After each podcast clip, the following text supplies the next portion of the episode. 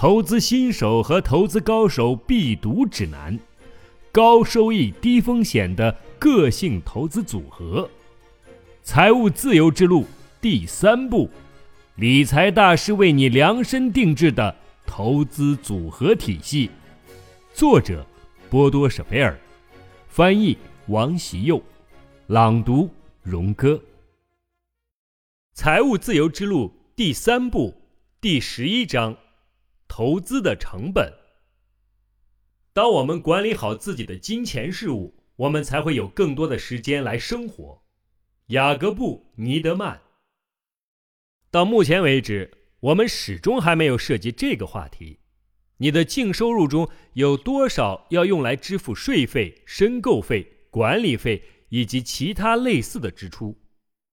当然，清楚你究竟还剩下多少钱。这对于你的规划来说是十分重要的，因此在这一章节中，我们来谈论一下这些繁琐的数字。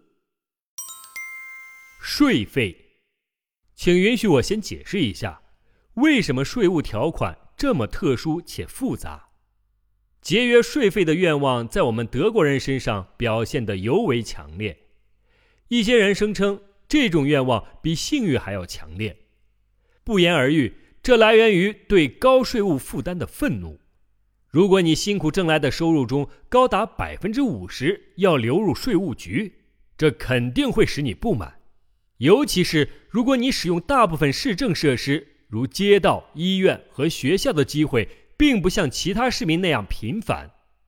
纯粹市场经济将财富分配给富人，而社会市场经济将财富分配给穷人。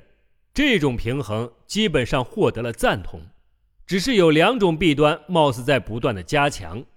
首先，较高收入者越来越多的受到亏待；其次，国家不断颁发新的法律法规，使富人不得不掏更多的钱出来。富人为了保护自己的利益，只能聘请又好又贵的顾问去钻法律的空子，最终法律条款越来越多。整个体系也越来越混乱，就连专家也无法掌控全局，因此要求简化税法、统一法规的呼声越来越高。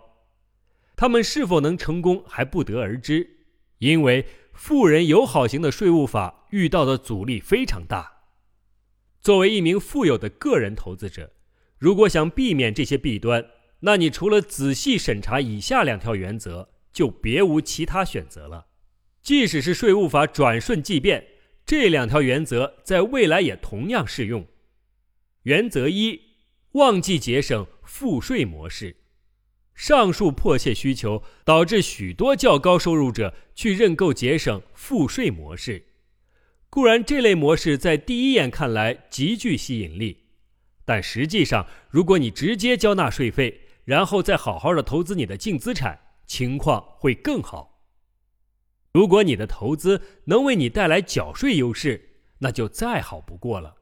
但这并不是买入的唯一标准。首先，这类优势随时都可能被税务局剥夺；其次，你必须在不考虑任何缴税优势的前提下去计算你的投资，在这一点上无一例外。原则二：避免重税不利的投资方式。例如，某些投资基金或未获得销售许可的基金结构，则属于此类情况。德国和外国的基金收益都是同等征税的，但前提是这些基金要在德国获得出售的许可。对于不具备此类许可的基金，人们可将其分为两类：第一类是未完全注册的境外基金，对于此类基金。红利收益、利息收益和行情收益都需要额外缴税。第二类是未注册的境外基金，每年增值总额的百分之九十需要纳税，同时至少要拿投资价值的百分之十作为基础。无论基金在那年是盈利还是亏损，都得纳税。在卖出份额时，要交出百分之二十的卖出收入。在那些你没有盈利或盈利微小的年份里，这一规则会让你尤其痛苦。因此，你应该远离所有未在德国完全注册的境外基金。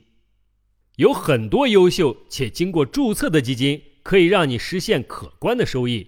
在买入时，你还不必承受重税这一弊端，因为税收条件变化迅速。本书所描写的税收优劣势，可能不久后也会失效。所以，请向你的投资顾问和税收顾问咨询你感兴趣的投资产品。投资基金的费用和支出。原则上，我们可以将支出划为两类：直接支出和间接支出。直接支出是基金层面的支出，也就是说，这笔钱会直接体现到基金财产上，你无法左右它。第二类是你完全可以左右的间接支出。接下来，你将看到这两种支出的类别中最常见的支出形式。之后，我们再讨论最重要的支出形式：直接支出、托管银行的管理费、基金经理的管理费、基金公司的管理费、基金经理的利润分红、有价证券基金买入和卖出时的交易费、基金宣传册和基金报表的打印费、负责年度报告的审计师费用。在监管局交纳的注册费、法务咨询费、顾问和鉴定人的开支、绩效费或收益分红、企业入股方面的费用。如果所有的费用加起来每年大约占基金财产总额的百分之一到百分之三，你就完全可以接受的。不同基金种类间差别很大。货币市场基金收取直接支出的百分之零点二到百分之零点七五，定息债券基金百分之零点五至百分之一，股票基金百分之一到百分之三，对冲基金完全可以达到百分之五甚至更多。与大多企业入股相比，平均百分之一到百分之三是非常低的。取得好的成绩，当然应该获得好的回报，但前提是。必须真的取得了好成绩，对于我们投资者来说，双赢的局面是非常重要的。对于基金来说，这就意味着好的成绩对基金尤其重要，因为只有当一只基金掌握很多资本时，这只基金才有利可图；也只有当这只基金可以证明自己能获得可观收益时，才会有更多的资金流向这只基金。总体来说，百分之一到百分之三的费用并不多，因为基金经理不仅要从中支付所有的支出，还要从支出份额中为基金公司收取利润。很多投资者根本察觉不到这些支出，因为他们并不会在账单上特殊的标明。这些费用大多都被基金公司直接从收益中扣除了。如果你在一份报纸中读到，XY 基金在过去的二十年间达到了百分之十二的平均收益，那么费用是已经扣除了的。在基金公司的宣传册和年度报告中，你可以看到确切的费用。但如果想知道费用的明细，你就得去看基金公司的工作报告了。用你的所有费用支出除以所有的基金财产，得到的结果就是总成本率。同时，请注意两点。第一，一支新成立的基金会扣除其成本费，长达五年之久；较早的基金已经扣过这笔费用了。第二，微小基金的费用占比可能会很高，因为一些费用是固定的，不取决于基金财产额的多少。基金越小，固定费用的占比就越大。总体来说，投资基金是最划算、最公平的财产投资方式之一。无论如何，你所申购的基金份额与专业财产管理者并没有什么区别。另一种支出的形式就是所谓的绩效费或基金分红，正变得日趋重要。这笔费用在一些基金中额外的征收，直接在基金财产中扣除。总体来说，在效益可观的情况下，恰当比例的收益分红并非坏事，但是。如果对某只年收益率百分之六以上的股票基金收益收取百分之二十五的额外收益分红，我就认为太多了。请注意，分红只会从一个恰当的比例算起，在超过这一系数的情况下才会计算收益分红，但最终分红金额是由支出决定的。使用德国投资公司协会的方法计算收益分红，一般已经扣除，在与其他基金做对比时，应考虑到这一点。相较而言，企业入股完全不一样。大多数投资形式中都有一个所谓的软费用，这笔费用用于支付基金销售、市场营销、基金管理，当然还有基金开发和基金发行，与基金是否盈利无关。这笔费用在你购入基金时就会直接扣除，其比例可能接近投资总额的百分之三十。在利润率明显高于百分之十二的情况下，根据不同的入股形式，尤其是不同的企业目标，软费用达到百分之二十也是合理的。在封闭型不动产基金或船舶基金方面，基金发行者要在剩余的总投资额百分之八十或更少的情况下获得可观的收益是很有问题的，也就是费用越少，收益机会越大。间接支出，基金产品之外的层面，个人缴纳的税费、基金申购费和生水，你的银行的托管费、基金份额买入和卖出的费用、赎回费、基金平台费、服务费和顾问费，你可以控制这些费用。关于税费的内容，我们在前面已经讨论过了。现在我们来看一看申购费。申购费，如果你购入一万欧元的基金份额，大多数情况下你还要支付所谓的申购费。不同类型的基金其申购费也大不相同。货币市场基金的申购费在百分之零到百分之一点五之间，定息债券基金的申购费在百分之一点五到五之间，股票基金的申购费在百分之二点五到百分之六之间。在许多报纸中，可以随时看到一些大型基金的申购价格和赎回价格，这两个费用之间的差价就是申购费。另外，正如之前所说的，网络上还有大量的网页可以提供你所需的信息。准确地说，申购费与你投入的净资产相关，许多国外基金公司却以毛资产为基础，这之间的差别并不小。因为净资产的百分之五相当于毛资产的百分之四点七六二，因此一家以毛资产为基础的基金公司收取的申购费也更高，也就是净资产的百分之五点二六三，投资额的百分之五作为申购费被扣除，剩下的百分之九十五才会拿来投资，也就是投资额中的百分之五会被作为申购费进行扣除。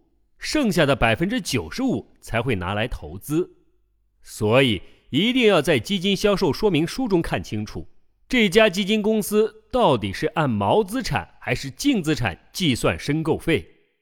小贴士，在一些基金名称的后面还跟着一个字母 A、B 或者 C，比如 B 就是代表的 B 股，B 股一般不收取申购费，但是需要收取销售费和赎回费。大约占百分之一到百分之一点五，这一部分的费用直接支付给销售处，因此，请你考虑一下，你是否愿意将金钱投到带字母 B 的基金上。大多数情况下，在首发投资企业入股时需要计算生水，这一笔附加费占你投资总额的百分之三到百分之六，并将额外的扣除，基金销售的手续费也会从中扣除。但在大多数收益计算中，并没有考虑到这一费用，就如申购费一样。你每年的实际收益有多少？遗憾的是，在你收到基金销售说明书中，大量的基金公司并不会写明其基金的平均年收益率，而仅仅会写下基金发行至今总增长值的百分比。对于普通投资者来说，要判断出一只基金的实际年度收益率并不容易。此外，你还得清楚，申购费会对你的净收益产生多大的影响？在图表十一点一中，你可以轻松的看到这两个信息。如果不必支付申购费，五年后百分之百的收益率就意味着百分之十四点八七的平均年收益率。在百分之五申购费的情况下，年平均收益率会降到百分之十三点七五。在申购费为百分之五的情况下，如果你的投资期限为五年，那么你必须从年收益率中减掉百分之一左右。如果投资期限为十年，大约减掉百分之零点五。图表十一点一，不同申购费情况下将基金总增长值换算为实际年收益率的表格。这个表格是按照德国投资公司协会来进行编制的，所以我觉得可能不适合我们国内的一些情况，所以我就不在这里赘述了。如果有需要的，大家可以在文中查看详细的图表。不收取申购费的基金。在购入基金时，要清楚费用支出的情况。这一认知在基金投资领域中已经非常普遍，因此，越来越多精明的基金公司，尤其是美国的基金公司，为投资者提供了不收取申购费的基金。这些所谓的免佣基金或营运基金，就吸引了那些被高申购费吓跑的投资者。当然，凡事都有两面性。世上没有免费的午餐。当某一笔费用降低了，另一笔费用就会升高。大多情况下，内部管理费用会相应的增多。如果你持有免佣基金的时间超过三到五年，那么你支出的费用比同价值的收取申购费的基金还要多。这类基金大多只适用于短期的投资者。他们买入基金份额，只是为了在短期内再次卖出。通常情况下，在五年封闭期内赎回此类基金，都需要支付不同金额的赎回费。如果你在超过封闭期一年后才赎回基金份额，基金公司有可能在原先份额的基础上再扣除百分之四。小贴士，请仔细注意基金销售说明书上的。隐藏费用，也许你可以让你的顾问为你手写一份无其他费用的证明。通过贴现经纪人购买基金，通过放弃全面的服务来节省费用，这一要求起源于美国。当今许多投资者都找贴现经纪人来购买基金份额。折扣是一个充满吸引力的词语，但还是有几点需要注意的。第一，贴现经纪人无法给你提供专业的建议。第二，节省的费用起不到决定性的作用，真正关键的是剩下的投资金额。如果优质的咨询建议可以为你带来高收益，那么支付申购费是完全值得的。第三，在贴现经纪人处购买基金，通常隐藏费用较高，如托管费。换购费以及其他的买卖支出，通过其他形式购买，附加费用都很低，甚至免费；而通过贴现经纪人购买，你需要支付申购费。如果你经常换仓，那么通过贴现经纪人购买的基金，比你向基金公司直接购买或是通过顾问购买更贵，而后者能让你获得顾问给出的建议。请考虑一下。